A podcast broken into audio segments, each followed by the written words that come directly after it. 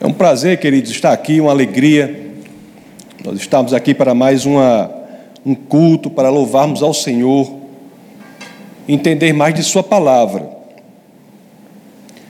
No domingo passado, nós, nós estávamos no livro de Neemias.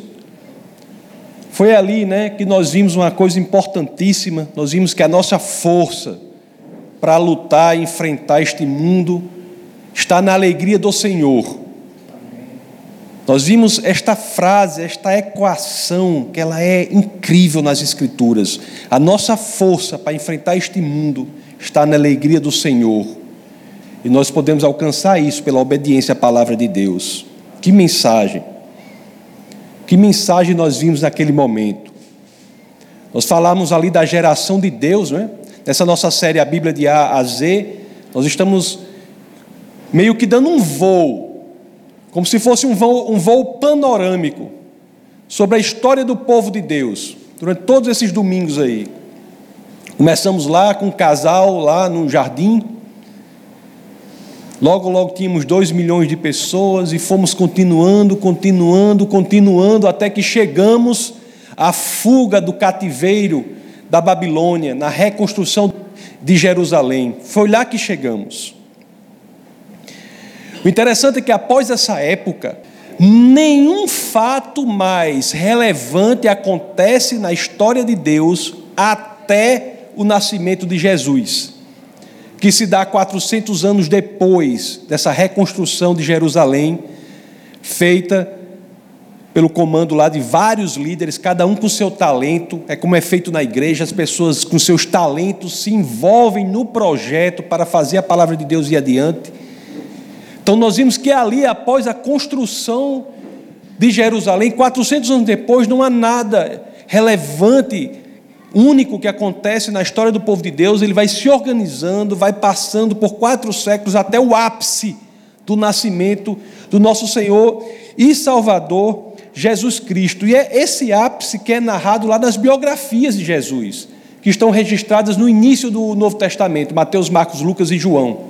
Então o que nós vamos fazer aqui é o seguinte: nós estávamos dando aquele voo panorâmico, vendo a história do povo de Deus, desde lá do, do início.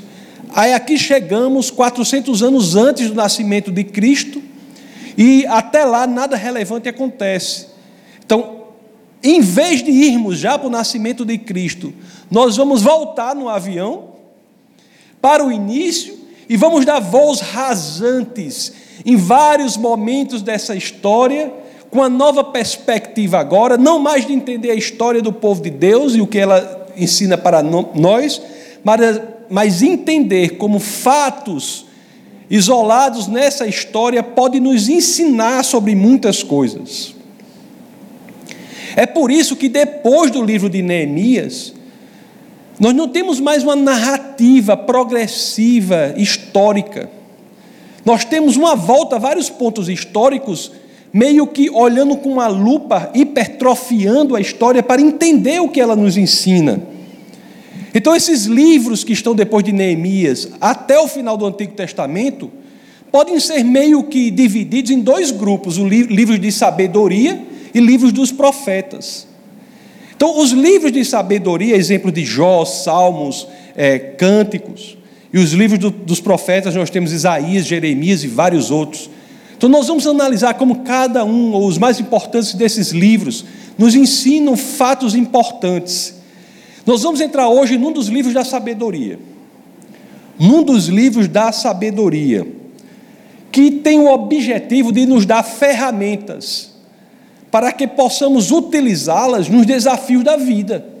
O livro da sabedoria nos dá ferramentas para nós as usarmos nos desafios da vida. E este livro sobre o qual nós falaremos hoje é o livro de Jó. Um aspecto, pelo menos, do livro de Jó. Vamos ver como, a partir do ensinamento do livro de Jó, nós temos a indicação bíblica de como superar aqueles momentos mais difíceis pelo que às vezes, às vezes passamos. Todos nós, indistintamente, nos encontramos em um lugar, passamos por dificuldades. Todos nós. E algumas são tão incríveis, tão incríveis, que chegamos até a pensar que não podemos nem suportar. O que a Bíblia diz sobre isso? O que a Bíblia diz sobre estes momentos? Como nós podemos passar por isso? Vamos ver qual é o ensinamento do livro de Jó sobre isso. Eu não vou falar aqui da teologia do livro de Jó, demonstrando que ele é um livro que fala do amor de Deus e da fidelidade de Deus. Embora muitos, pelo entendimento errado, pensem que é o contrário. Eu publiquei esse livrinho aqui, esse livreto, chamado Jó, traído por Deus, entregue ao diabo.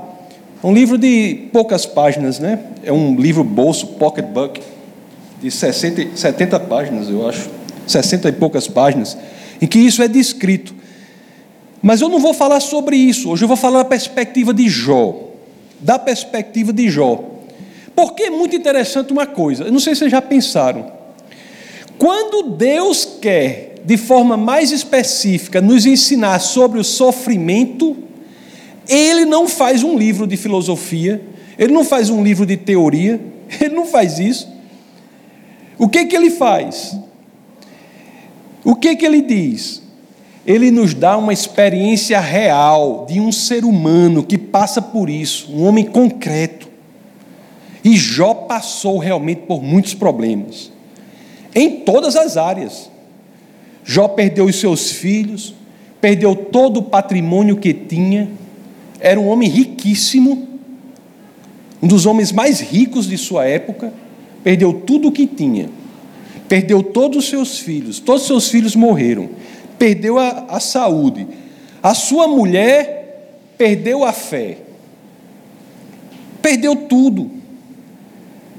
Tanto assim a mulher dele tanto perdeu a fé que chegou até a sugerir ele uma coisa, se você puder abrir no livro de Jó, capítulo 2, no verso 9. Olhe só o que a mulher dele diz a Jó. Jó, capítulo 2, verso 9. Então sua mulher lhe disse: ainda conservas a tua integridade, amaldiçoa a Deus e morre. Já pensou? Um exemplo de um homem passando por tudo de ruim, perde tudo que tem, perde os, todos os filhos, sete filhos e três filhas, ele, eles morrem, a saúde está horrível e a, a mulher perde a fé, chega a dizer isso para ele. Aí nós temos uma coisa aqui, que talvez seja um dos momentos mais belos do Antigo Testamento.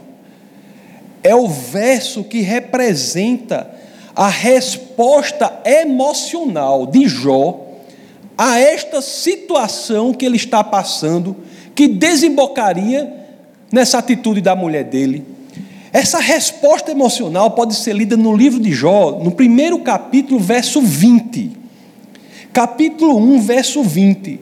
Diante de tudo pelo que Jó passava, a resposta que ele dá diante disso é a seguinte: Então Jó se levantou, rasgou o seu manto, rapou a cabeça e lançou-se em terra e adorou.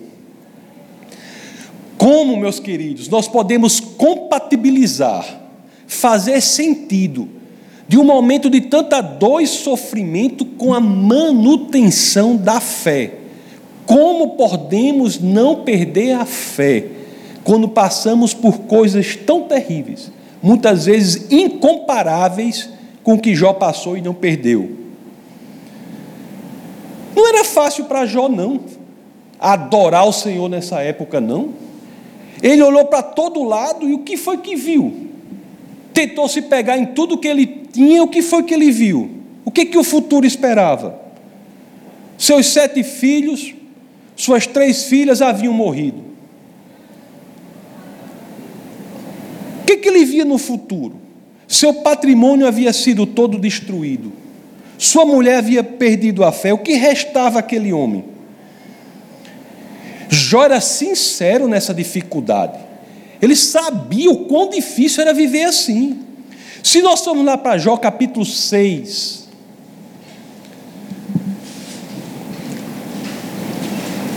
versos 11 a 12, nós vamos ver a expressão desse sentimento de Jó perante o Senhor. Ele diz, capítulo 6, versos 11, 11 e 12: Que esperança posso ter se já não tenho forças? Como posso ter paciência se não tenho futuro? Acaso tenho a força da pedra?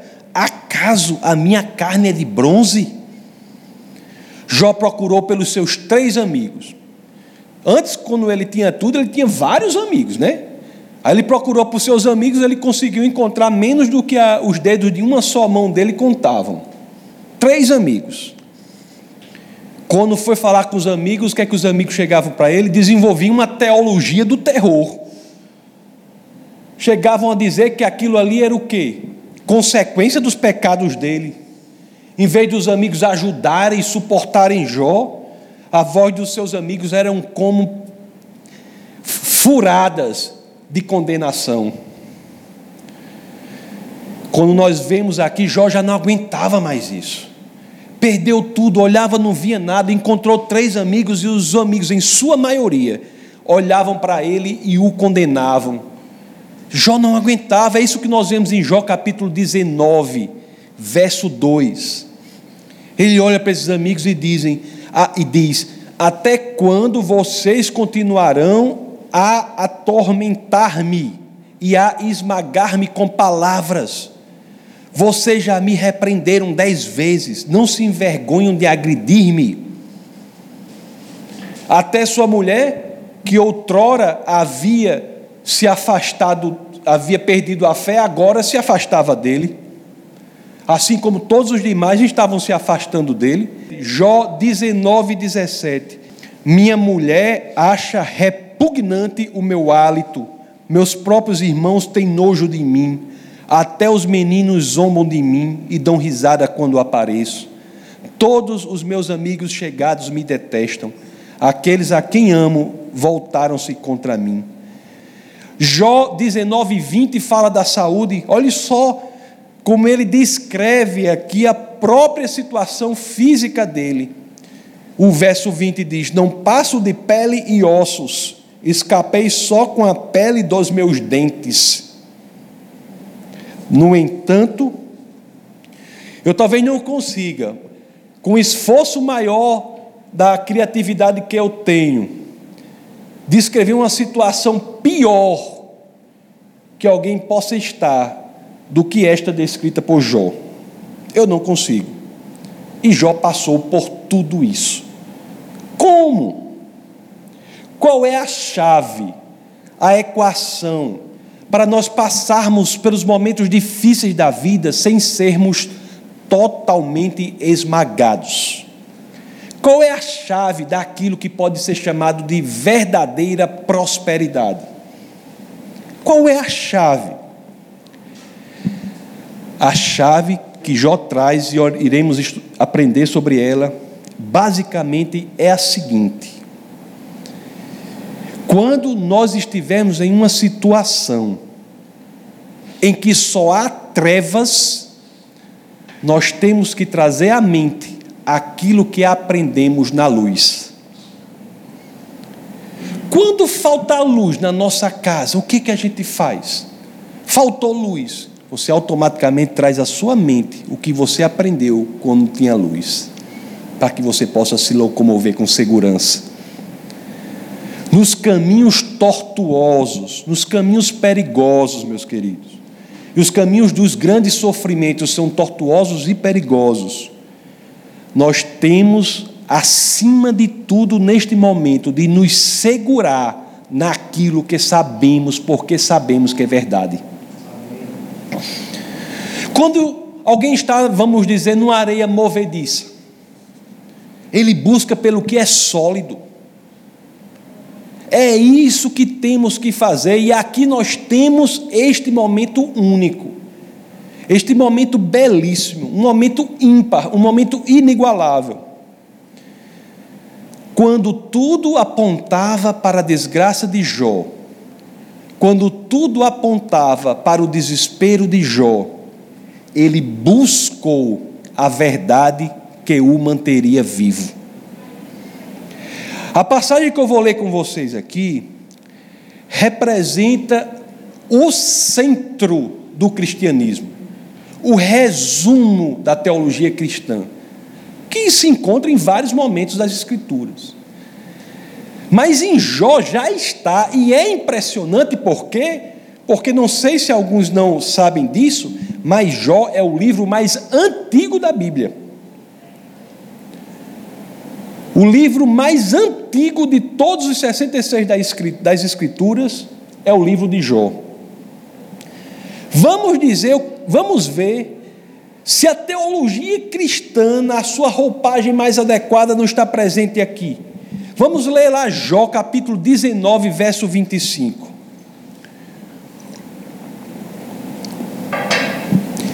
Olhe só o que ele diz, diante de tudo isso. Eu sei que o meu redentor vive e que no fim se levantará sobre a terra. É absolutamente impressionante. Eu estou falando do primeiro livro escrito da Bíblia. Jó certamente viveu antes dos patriarcas, antes de Abraão. Alguns estudiosos consideram a possibilidade dele ter sido contemporâneo dos patriarcas, mas eu estou convencido de que ele viveu antes dos patriarcas, ou, na pior das hipóteses, viveu durante a vida dos patriarcas. E ele, naquele momento, séculos e séculos antes de Jesus Cristo, ele já olhava para frente e identificava que o seu redentor vivia. Jó cria não apenas num redentor, num resgatador, mas cria num resgatador vivo. Meu redentor vive. Ou na linguagem de hoje, o que é que Jó está dizendo? Eu creio no Cristo vivo. Eu creio no Cristo ressuscitado. Isso é uma confissão genuína de fé, meus queridos. Independentemente de como as circunstâncias estejam, independentemente do que estejamos passando agora, independentemente do sofrimento, das águas cheias de correntezas, dos caminhos tortuosos, nós temos que fazer como Jó e dizer: O meu redentor vive. pelo menos, há, pelo menos 20 séculos antes de Cristo, já havia alguém que buscava por ele. E mais do que isso, Jó sabia que todo o ouro e toda a prata que ele tinha, nada representava para o que o Redentor iria fazer por ele. Ele, se formos essa doutrina, essa atitude que é clara no cristianismo, que é colocada, que Jó demonstra, apresenta na atitude dele. Isso é escrito séculos depois lá por Pedro, na sua primeira carta. Se você quiser abrir na primeira de Pedro, capítulo 1, ler dos versos 18 ao 20. Olhe só o que as Escrituras dizem. Pois vocês sabem que não foi por meio das coisas perecíveis, como prata ou ouro, que vocês foram redimidos da sua maneira vazia de viver, transmitida por seus antepassados, mas pelo precioso sangue de Cristo, como de um cordeiro sem mancha e sem defeito, conhecido antes da criação do mundo, revelado nesses últimos tempos em favor de vocês. A cruz vazia, como esta daqui, que representa não apenas a morte de Cristo, mas por estar vazia, representa também a sua ressurreição. É o epicentro, é a tradução perfeita, é o ápice, o cumo, o ponto mais alto da história da redenção da humanidade. E o caminho para que ela, para que cheguemos a ela, está ou na crença no nosso redentor, na vida, morte e ressurreição de Cristo que aconteceu no passado, ou na crença na morte e ressurreição do redentor que viria no futuro, como é o caso de Jó. Da mesma forma que hoje temos que crer que isso aconteceu no passado e sermos salvos por isso, Jó cria que aconteceria no futuro. A promessa da salvação é antiga, é muito antiga, é tão antiga que foi feita no dia que o homem caiu. Lá em Gênesis capítulo 3, que narra a queda, verso 15, está a promessa da redenção, a promessa do redentor está ali, não é no Novo Testamento, não, já está ali. Que é que dizem as Escrituras? 3,15, Gênesis. Porém, inimizade entre você e a mulher, entre a sua descendência e o descendente dela, este lhe ferirá a cabeça e você lhe ferirá o calcanhar. Deus já estabelece o seu plano a ser revelado gradativamente no dia da queda. E já começa a agir como ele age na nossa vida até hoje. No dia da queda do homem, Deus já começou a agir, já tinha o um plano e já começou a agir. Esse entendimento que muitos têm é absolutamente errado. Muita gente acha assim: não, Deus mandou a lei, aí o homem não pode cumprir a lei. Aí Deus, aí Deus fez: eita, tenho que mandar Jesus. Isso não é um entendimento bíblico. Quem quiser saber mais sobre esse aspecto, procure no, no defesadafé.org o vídeo da pregação sobre a lei. Deus já tinha um plano no dia da queda e já agia. Lá em Gênesis capítulo 3, 21. O Senhor Deus fez roupas de pele e com elas vestiu Adão e sua mulher. Isso é o que? a ação de Deus no dia em que o homem cai. É por isso que eu sempre digo, quando eu falo isso, o que é que eu digo? O que é que eu digo? Preste atenção.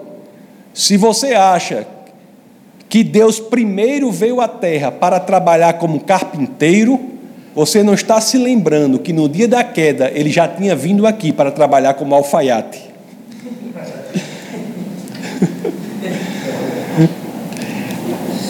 Jó tinha essa fé na, em seu redentor.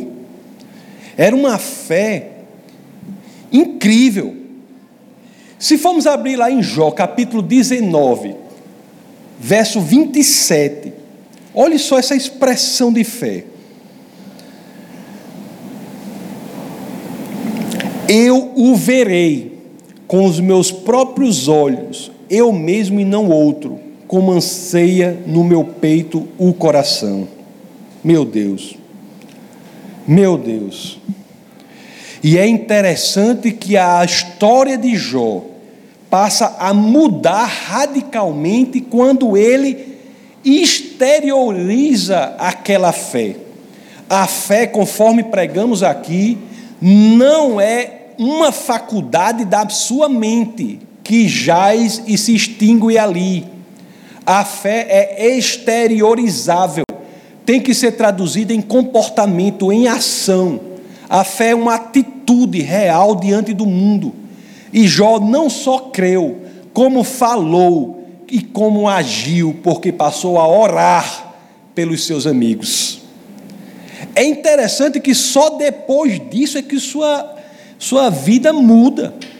Sua vida muda. Quando a fé se exterioriza, ele fala e age de acordo com o que ele crê, sua história muda radicalmente. Lá em Jó 42, verso 10, é claro ao dizer quando a história dele passa a mudar. Diz assim, ó: Depois que Jó orou por seus amigos, o Senhor o tornou novamente próspero e lhe deu em dobro tudo o que tinha. Não adianta crer se não há ação correspondente. Não adianta, porque essa crença não parece ser genuína. A crença tem de se exteriorizar no comportamento.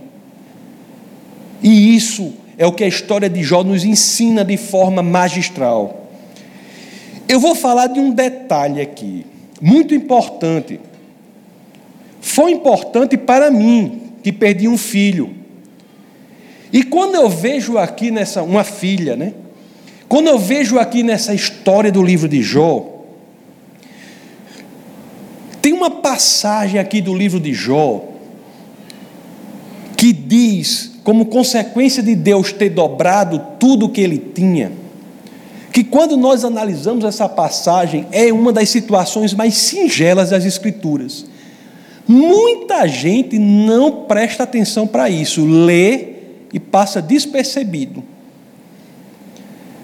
Você veja que, conforme lemos no capítulo 42, verso 10, nós vimos que Jó orou por seus amigos, não é? e depois o Senhor tornou novamente próspero, e não apenas próspero, mas lhe deu em dobro tudo o que aquele homem, que já era um dos homens mais ricos da sua época, tinha. Então vou fazer um exercício aqui com vocês. Nós vamos ver o que que Jó tinha e, o, e com o que Jó ficou. No começo do livro, nós vemos o que Jó tinha. No final do livro, diz o que, com o que Jó ficou. Então vamos abrir no capítulo 1, verso 2, para ver o que, que Jó tinha, para depois ver se a promessa de Deus que de dobrou tudo o que ele tinha se realiza. Jó 1, capítulo 2 diz assim: Tinha ele sete filhos e três filhas. Vão decorando os números aí, viu? Tinha ele sete filhos e três filhas. Possuía sete mil ovelhas, três mil camelos, quinhentas juntas de boi e quinhentos jumentos e tinha muita gente ao seu serviço. Olha, jumento naquela época é como uma Ferrari. Jumento era, um, jumento de, era alto nível. Era como ter esse. Ferrari hoje tem carro mais caro ainda, né? né? É aqueles carros bem caros, né? O, o, o, aliás, eu sei qual é o carro mais caro do mundo, mas não, não é, foi o Jeep Lunar. Mas não adianta falar isso aí. O Jeep que levaram para a Lua, que andou lá, é né? muito caro aquele, mas. mas esse não vende por aqui, né? Mas tem esses carros que são caros que vendem aqui, Ferrari. Então ele tinha aqui, ó, sete filhos e três filhas, sete mil ovelhas, três mil camelos, quinhentas juntas de boi e quinhentos jumentos. Vamos ver depois de dobrar com quanto ele ficou. Com quanto ele ficou.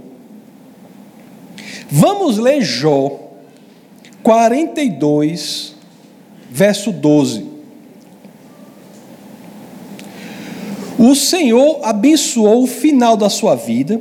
Lá no 42, verso 10, já diz que ia dobrar, né? Aí no 42 diz: O Senhor abençoou o final da sua vida, o, final, o final da vida de Jó, mais do que o início.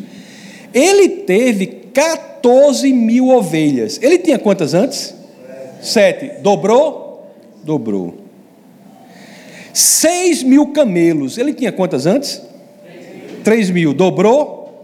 Dobrou mil juntas de bois e mil jumentos. Tinha quantas juntas de boi? 500 e 500, né? Dobrou, né? Aí vamos para o 13. Teve também ainda sete filhos e três filhas. Dobrou? Dobrou. Porque os animais, quando morrem, nós perdemos, mas os filhos não. Estão nos esperando nos braços do Senhor. Quando ele teve mais sete filhos aqui e mais três filhas, ele ficou com vinte filhos. Sete filhos aqui na terra, três filhas aqui na terra, sete e três nos braços do Senhor, esperando o momento da sua volta. O livro de Jó é um relato do quão bom Deus é. O livro de Jó está nos mostrando que Deus está sempre disposto a nos resgatar, está sempre disposto a nos tirar das trevas. Nos mostra que se somos nova criaturas, se somos nova criatura, podemos contar com Ele. O Senhor está apto a nos resgatar, está apto a mostrar que na escuridão e nas trevas Ele é a luz. Portanto, meus queridos, se você está passando por um momento de sofrimento, um momento difícil, Encha sua mente do quão bom o Senhor é. Encha sua mente dessa certeza, é o ponto fixo, é o ponto sólido que fará com que sobrevivamos neste período aqui. Abra lá na primeira de João, capítulo 1, verso 5. Capítulo 1, verso 5. Se estamos nas trevas, nós não podemos deixar de tirar da nossa mente a seguinte mensagem. Primeira de João, verso, capítulo 1, verso 5. Esta é a mensagem de que dele ouvimos e transmitimos a vocês. Se estamos nas trevas, o que é que nós devemos ter em mente? Deus é luz, nele não há trevas alguma. Se você está nessa situação hoje, é o momento de você considerar a possibilidade de mudar a sua história, como Jó mudou a dele. E Jesus é a resposta. Vamos orar. Senhor, muito obrigado, Pai, por nos, por nos ensinar como sair dos momentos mais difíceis por que passamos. Muito obrigado, Pai, por nos mostrar que se olhamos para um lado, só vemos escuridão, se olhamos para o outro, só vemos escuridão nós sabemos que Deus apresenta a saída, e essa saída é Jesus Cristo. Ele é o lugar fixo na correnteza, é o lugar fixo na areia movediça, Ele é a luz nas trevas.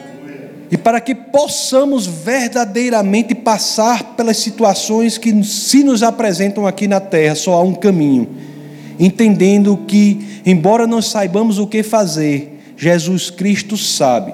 E quando damos o senhorio da nossa vida a Ele, estamos em um lugar seguro. No nome poderoso do nosso Senhor e Salvador Jesus Cristo, é que todos nós dizemos amém. Essa foi uma produção do Ministério Internacional Defesa da Fé, um ministério comprometido em amar as pessoas, abraçar a verdade e glorificar a Deus. Para saber mais sobre o que fazemos, acesse defesadafé.org.